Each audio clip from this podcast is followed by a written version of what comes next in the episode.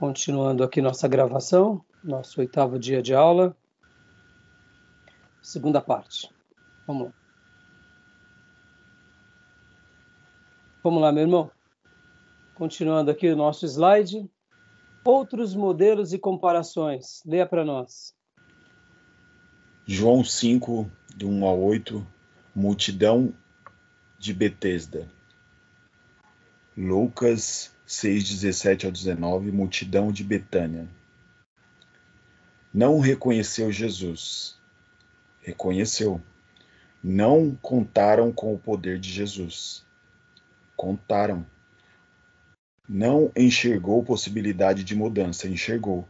Foram insignificantes a sua pessoa. Foram insignificantes as suas pessoas.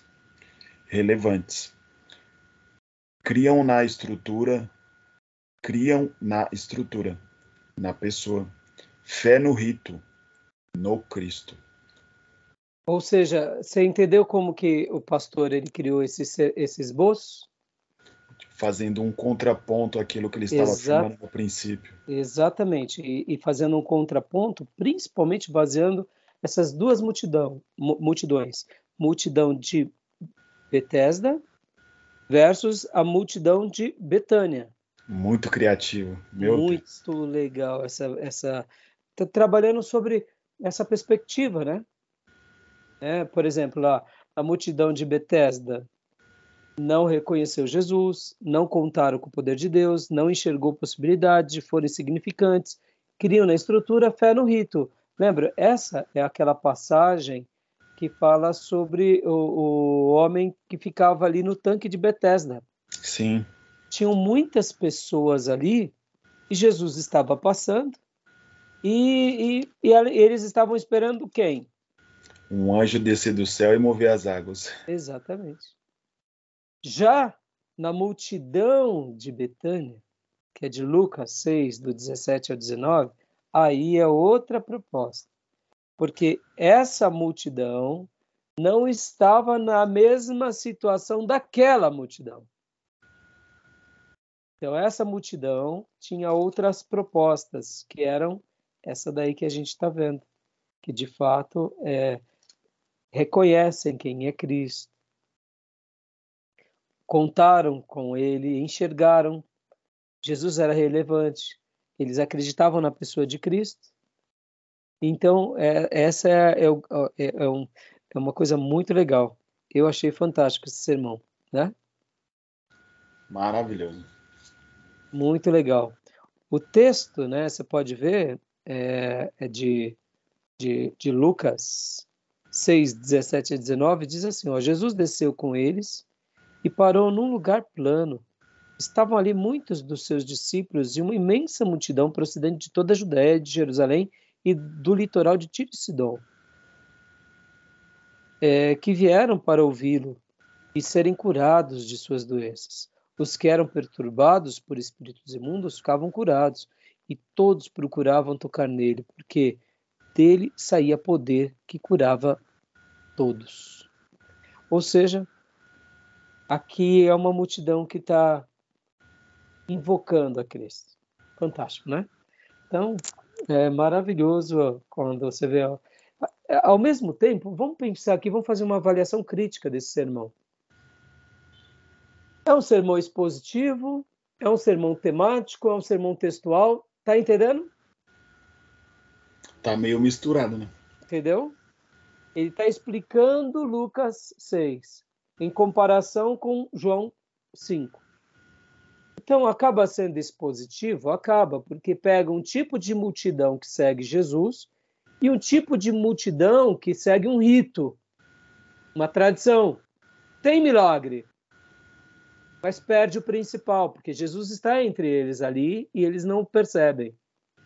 Então, olha que interessante essa situação, né? Não deixa de ser expositivo porque expõe os dois, expõe a verdade dos dois, mas ao mesmo tempo é, é, é, é um sermão diferente, né? Ele acaba sendo quase que um temático, né? Porque está trabalhando sobre o tema das multidões. Pode ver. Mas ao, ao mesmo tempo ele está aqui dentro da categoria dispositivo, porque está expondo esses dois tipos de multidões. E eu achei muito criativo. Né? E você vê que é aquela questão de, de não engessar nada nas escrituras, né, cara? Como, como fica maravilhoso. Na verdade, a gente tem que ter um padrão e seguir uma linha de raciocínio. Mas quando a gente fica muito engessado, talvez as coisas às vezes não fluam como deveriam fluir. Um exemplo desse, Gil, é, é, é, é, ser literalmente aprender o que?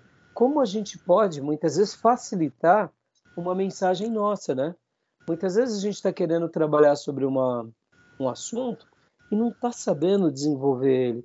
Aí você pega um exemplo como esse e faz. Eu falo, poxa vida, olha que fantástico. Eu não preciso de muita coisa para fazer um contraponto. Eu tenho uma história que está dizendo isso, pego a outra história que diz outra coisa e levo a todos. E, e vai ser tão claro o que eu quero dizer, porque as pessoas automaticamente elas vão se comparar. Qual é a multidão que eu pertenço? Né? Então é muito legal, muito legal mesmo. Né? Beleza? Podemos prosseguir?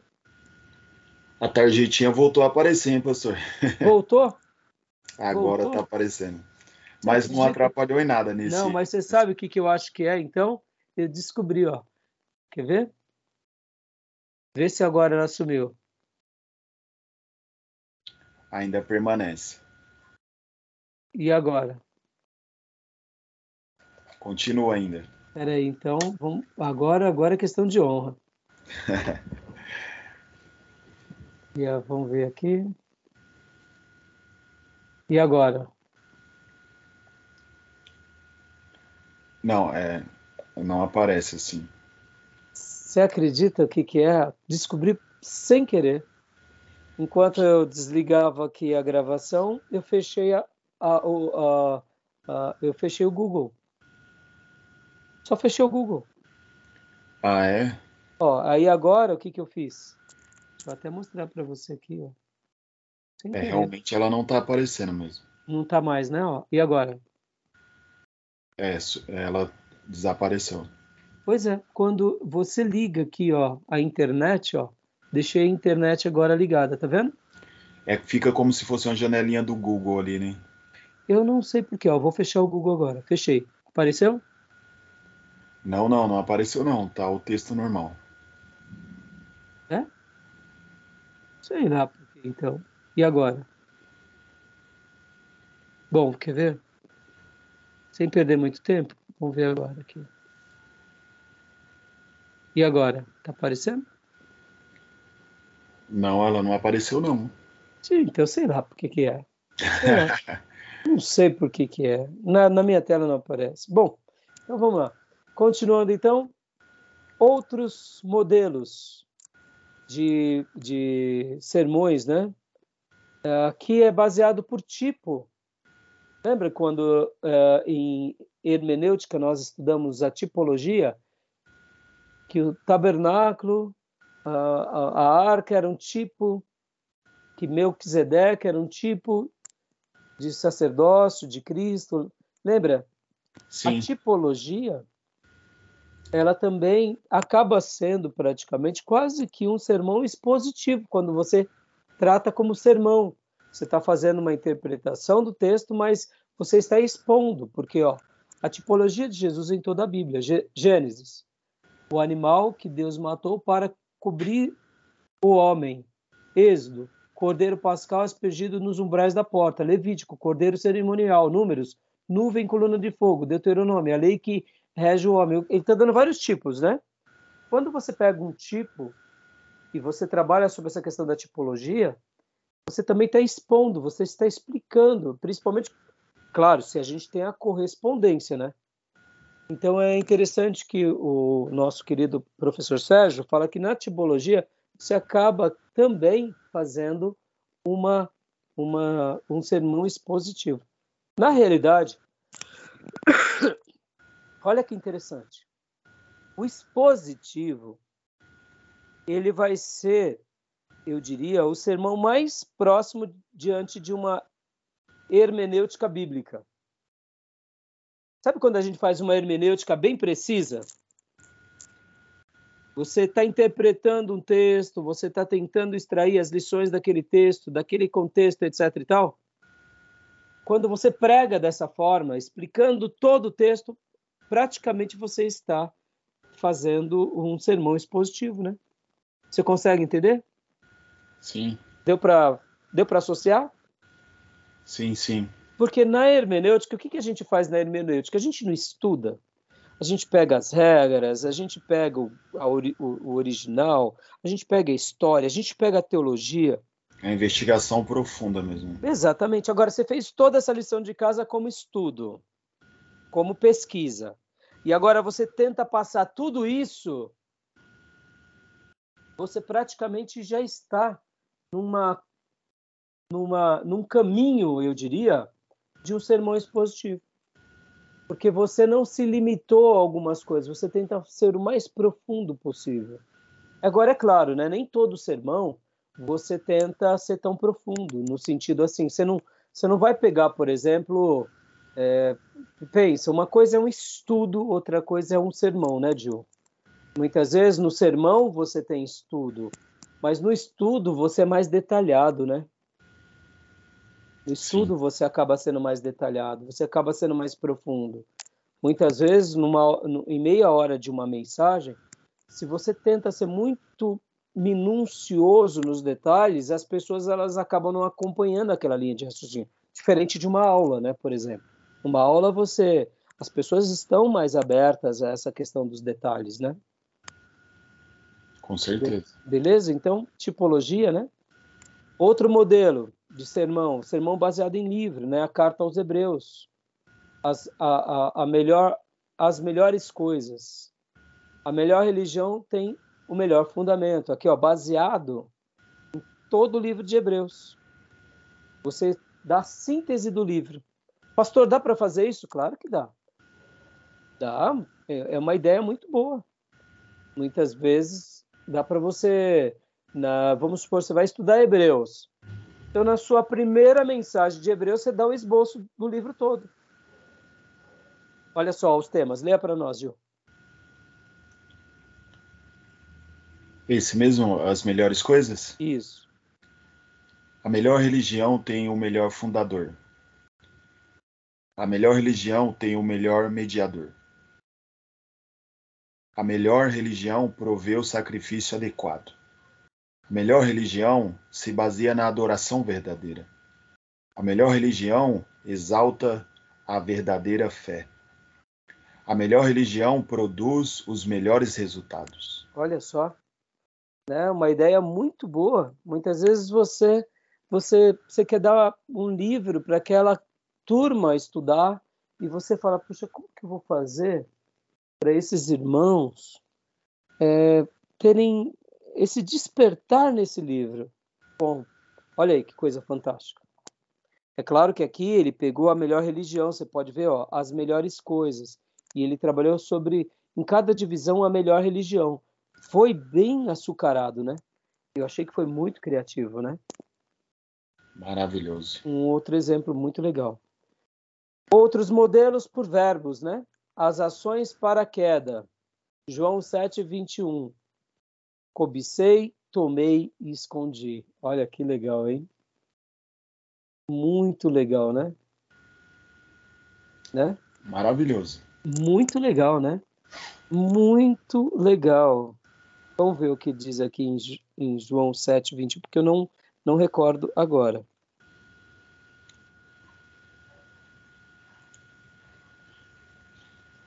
Jesus lhe disse: Fiz um milagre e vocês todos estão admirados. Hum, deve ser Jó, então. É isso que às vezes eu confundo, assim, quando tá. É, eu achei. Porque aqui a citação é de João 7, 21. Aí ele pôs aqui 6. Ah, vamos ver aqui. 21 ao 26, deve ser isso, então. No entanto, porque Moisés lhes deu a circuncisão, embora na verdade não tenha vindo de Moisés e duas palavras, vocês se consideram no sábado. Ora, se um menino pode ser circuncidado no sábado, porque ele é de Moisés, na sua quebrada, ficaram, né? Não julguem apenas a. Tá, não. Eu acho que não é, não é João, não. Em Jó 7, 21 também não. Não é, não? Eu, eu não tenho vi, não. Pelo menos o verbo assim, em sua extensão, não tem. escondi. Bom, agora eu confesso que. É, agora. O que, que ele quis dizer aqui? João 7, 21. Não é. Não é. Você já viu Jó, né? É, ó, Jó, Jó 7, 21. Por que não me perdoas as minhas ofensas e não apagas de vez os meus pecados? Porquanto em breve me deitarei no pó. Tu me procurarás, contudo, eu não, já não mais existirei. Não vi algo que, que, que, que se assemelhe. É. Aqui me faz lembrar da consciência da carne, né? consciência dos olhos, me faz lembrar de Eva, né? Mas aí já é outra, é. é outra referência. Bom, depois eu vou perguntar para o professor Sérgio, agora eu não me recordo. Deu um branco, meu irmão. E escondi. É. Cobicei, tomei, escondi. Mas é um bom exemplo. Né? Josué. Né? Josué, Acã. É, vamos lá. É, Acã. Josué. Aí, é, tenho certeza, agora sim. Pode ver. Cobicei, tomei, escondi. É Acã. Josué. Aí, tá vendo? Tá vendo, meu pastor? É, tá vendo? Boa memória, hein? É, não, tem. Professor tem que, né? Ser experimentado. eu admito, tem hora que eu não sei, mas aqui, ó, o pecado de Acã, é Josué. Isso aí. Ó, o pecado de Acã e suas consequências, 7,21. Hum, tá vendo? Olha lá. É, realmente. É isso aí. Vi entre os despojos. É. Capa Babilônia. Babilônica.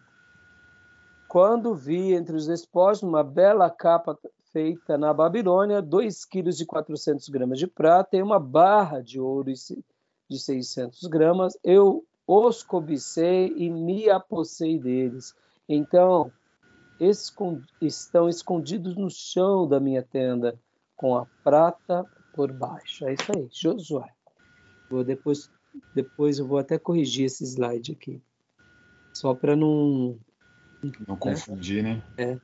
Entendeu? Então é cobicei tomei a, é, as ações da queda. Isso faz lembrar a mulher, né? Desejei. Isso nos faz lembrar o apóstolo João, escrevendo nas suas cartas, consciência da carne, consciência dos olhos e soberba da vida. Pode ver que é o mesmo padrão, né? A gente acaba sendo tentado, tá bom? Beleza, meu irmão? Então, outros Sim. modelos. Ó, agora vamos voltar ao que importa aqui a questão dos verbos, né? Por que é legal isso? Cobicei, tomei, escondi. Palavras, né?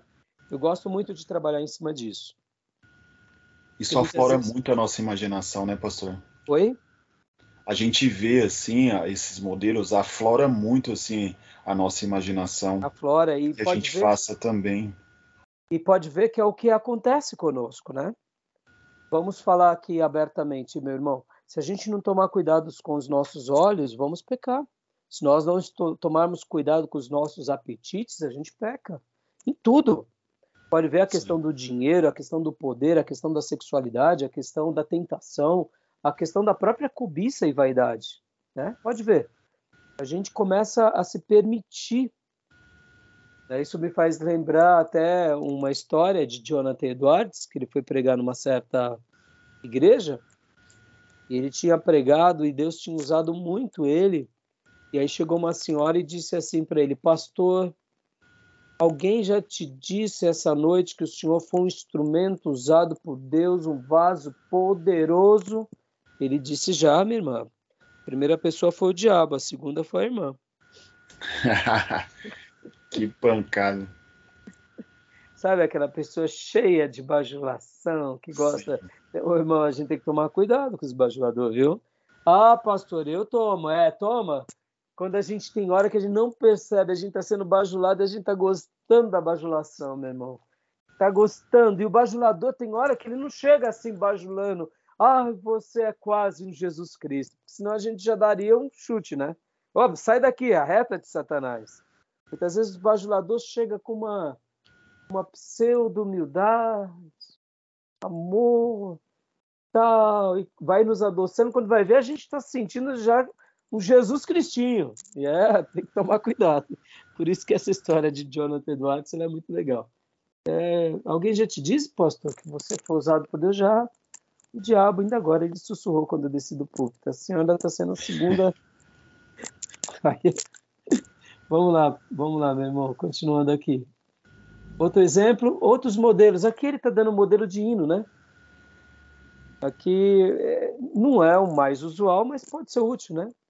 Cada vez que a minha fé é provada, né? O benefício do sofrimento, ele nunca te deixa onde, ele nunca te deixa aonde te pega.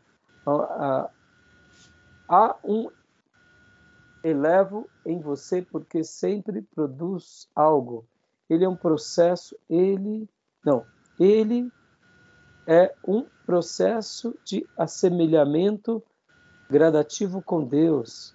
Ele abraça nossas possibilidades, liberta o poder criativo do Espírito. É, ele está colocando aqui o pastor como você pregar baseado em hinos. Eu, particularmente, não gosto muito. Frase de, de, hinos. É, eu que que eu que que eu particularmente indico? Eu acho que é o que eu mais recomendo aqui é o que Spurgeon fazia. O que Spurgeon fazia? Ele não pregava, mas ele dava estrofes de hinos no meio do sermão. Aí, aí é maravilhoso. Pega, por exemplo, o hino clássico e você coloca aquele hino clássico no meio do seu sermão, entendeu? Eu acho isso fantástico, maravilhoso. Deu para entender? Sim, sim. Então, muitas vezes você está citando, você está ali citando. Aí, por exemplo, como diz o hino clássico, cada vez que a minha fé é provada, e aí você faz a citação. Aí dá um encaixe bom, hein? Ah, isso, ah, isso sim. Isso eu acho legal, entendeu? Fora disso, eu, não, eu particularmente não gosto muito, entendeu? Eu particularmente não gosto muito. Tá bom? Vamos lá. Outros modelos, pode ler para nós? Outros modelos de resumo de um Outros modelos. Resumo de um livro. Crescimento natural da, de igreja. Christian Schwartz.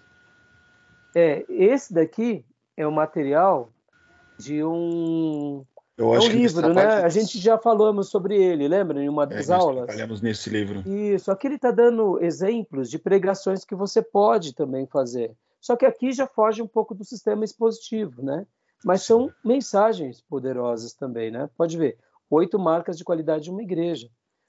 Perceba que o fato do pastor estar falando de hino, está comentando aqui sobre verbos, livro, tipologia, acaba sendo ideias boas de mensagens muito boas. Essa, por exemplo, é uma mensagem muito boa para a igreja, para obreiros, né? Ou até mesmo num culto de ensino, né?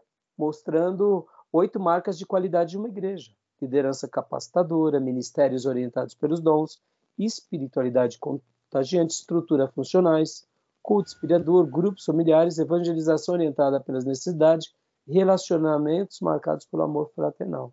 Né? Outros modelos, cronologicamente, sem interrupção, começando em Gênesis e acabando em Apocalipse, que é aquilo que a gente já falou, né? Seria sermãos literalmente baseados, é, é, como eu mencionei nas aulas passadas, seriam sermãos, até dei um título aqui, deixa eu até lembrar a expressão exata, doutrinários, né? chamei. Se então, prega gradativamente. Né? É uma opção, tá bom? Então, terminamos aqui esse slide, agora a gente vai para o próximo, décimo. Uh, aqui o sermão a gente pula um pouco. Tá bom, meu irmão? Vamos okay. começar então? Então vamos parar aqui essa gravação ou vamos. Uh, tem mais uns minutinhos, dá para a gente continuar. Vamos continuar para a gente deixar ela mais completa. Vamos para o próximo slide. Aqui. Aqui a gente já vai para alguns assuntos. Ah, antes de entrarmos nesse, nesse material, lembra que eu falei que eu queria comentar com vocês? Deixa eu até interromper aqui a, a transmissão desse slide. Lembra que eu falei que eu queria falar sobre sermões baseados em alegorização? Sermões alegóricos. Exatamente. Lembra que eu comentei com vocês? Sim.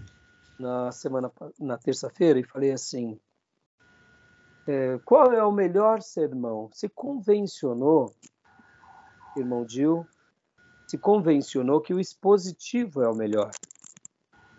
Mas é, nós, quando estudamos a história da igreja, olha que interessante. Deus ele fez questão de, se, de, de marcar a história da igreja com alguns sermão, sermões. Por exemplo, Jonathan Edwards pregou, certa ocasião, pecadores nas mãos de um Deus. Deus irado.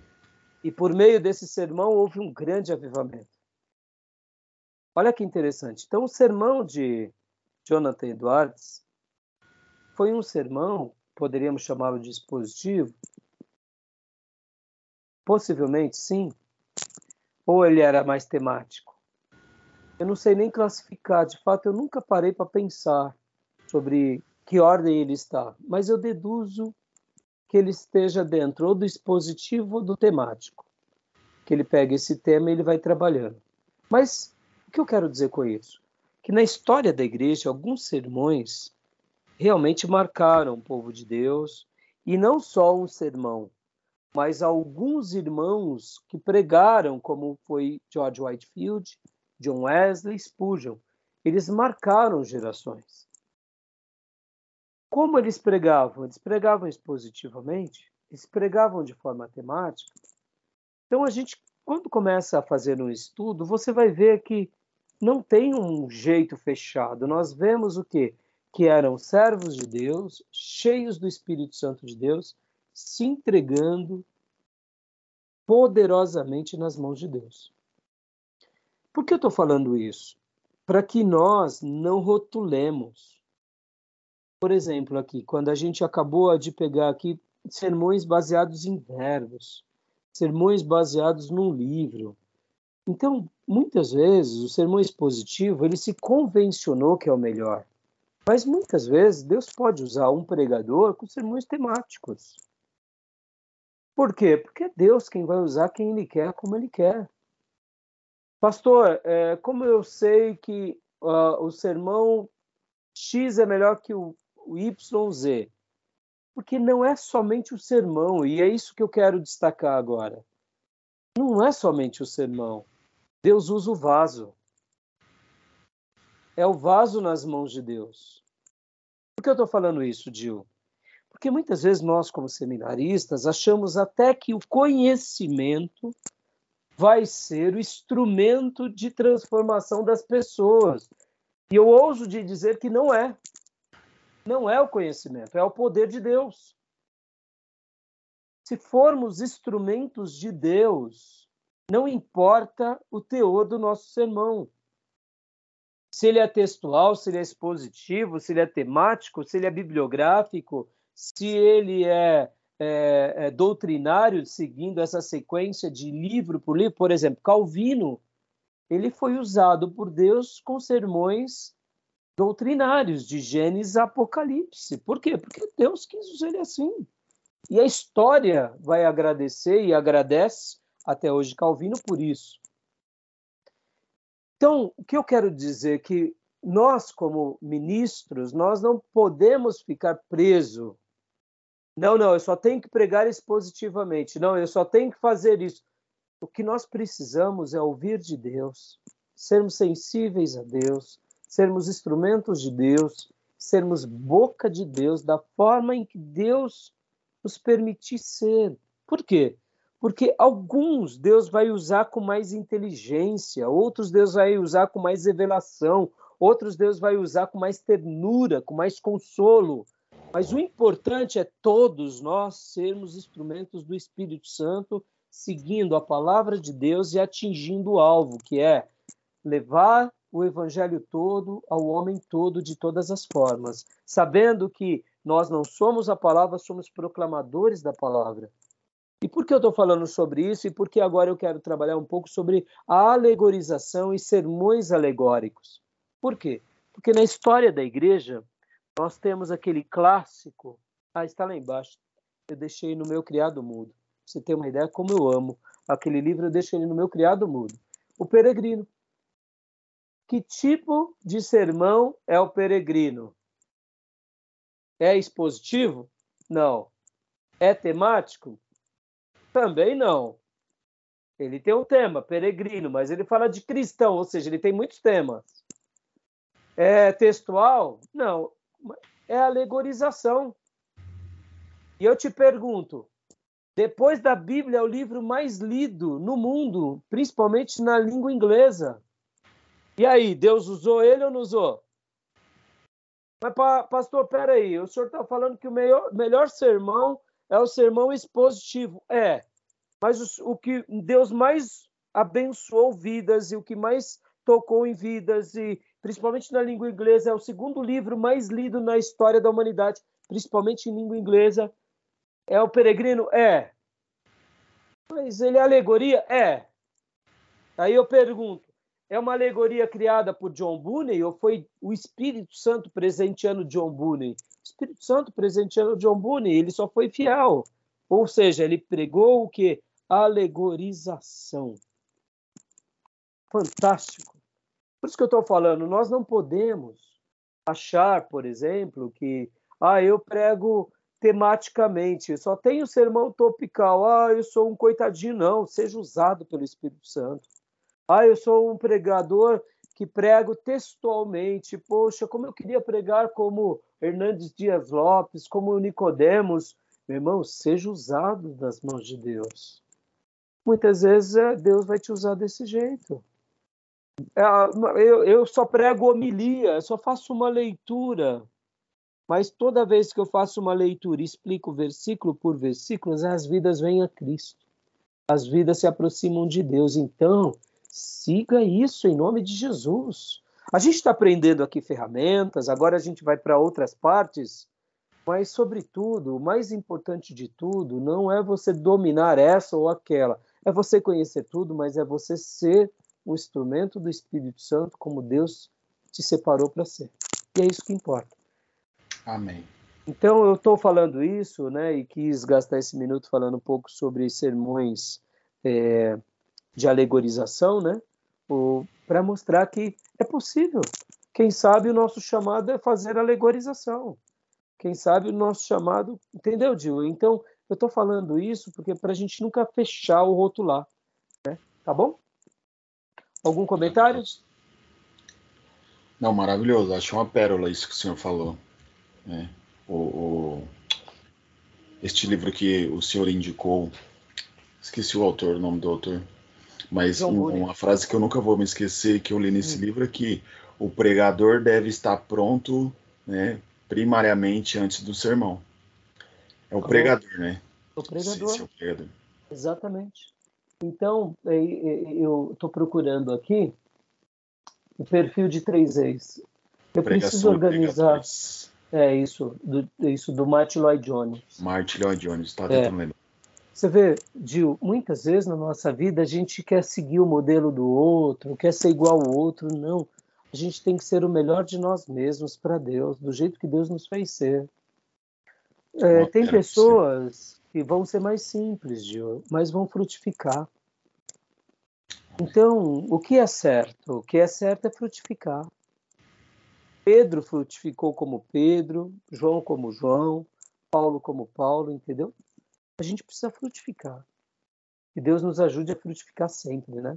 Essa, essa é a nossa grande missão. Amém.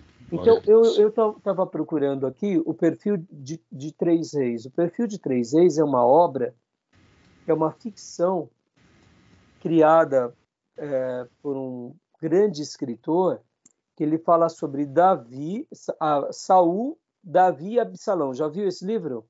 Não. Esse livro você tem que ler nas férias. Esse livro é um clássico, porque o perfil de três ex ele vai falar sobre Davi, Saul e Absalão, principalmente Saul. como Saul tratava Davi, tirando flechas querendo matar Davi. Como Davi respondia para Saul, devolvendo as flechas? Não, sendo submisso a Saul.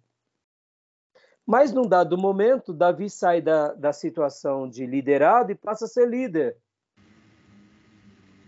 Pode ver. Saul era o líder, Davi era liderado. Saul, Deus trata com Saul. Davi não se torna o novo Saul, mas se torna o rei segundo o coração de Deus. E agora Davi está na situação de rei e Deus dá para Davi quem? Absalão. E como Absalão tratou Davi? Lançando flechas. E como Davi fez com Absalão? Perdoando. É o perfil de três reis, ele mostra e nos dá lições maravilhosas para a nossa vida, na relação nossa com os irmãos da igreja e com os nossos líderes. Quantas são as vezes na nossa vida, de que a gente mata os nossos líderes? Ou que a gente mata os nossos liderados? Ora a gente se torna pequenos Saús e ora a gente se torna ótimos Absalão. Entendeu? O grande desafio de Deus em nós é nos tornarmos como Davi, sabendo lidar com os nossos líderes e sabendo lidar com os nossos liderados, sem fazer com que a maldade deles nos envenene ao ponto da gente responder com maldade. Pode ver que Davi amou a ambos e perdoou a ambos. Extraordinário. Perfil de três ex. Que estudo, que livro é esse? É uma, é uma ficção. É uma ficção na semelhança daquele livro, né? Do E em Meus Passos que faria Jesus. É uma ficção. Perceba, tem vezes que Deus vai nos usar de uma forma inusitada, criando uma ficção como é o peregrino, ou é uma história, ou é uma alegorização. Mas o importante é a gente estar tá, o quê? Fundamentado na essência das escrituras. Tá bom? Fechou? Tranquilo? Tranquilo, tranquilo. Beleza, né? Então vamos agora aqui para o nosso último bloco. Eu vou fechar aqui, tá? E vamos começar o nosso último bloco.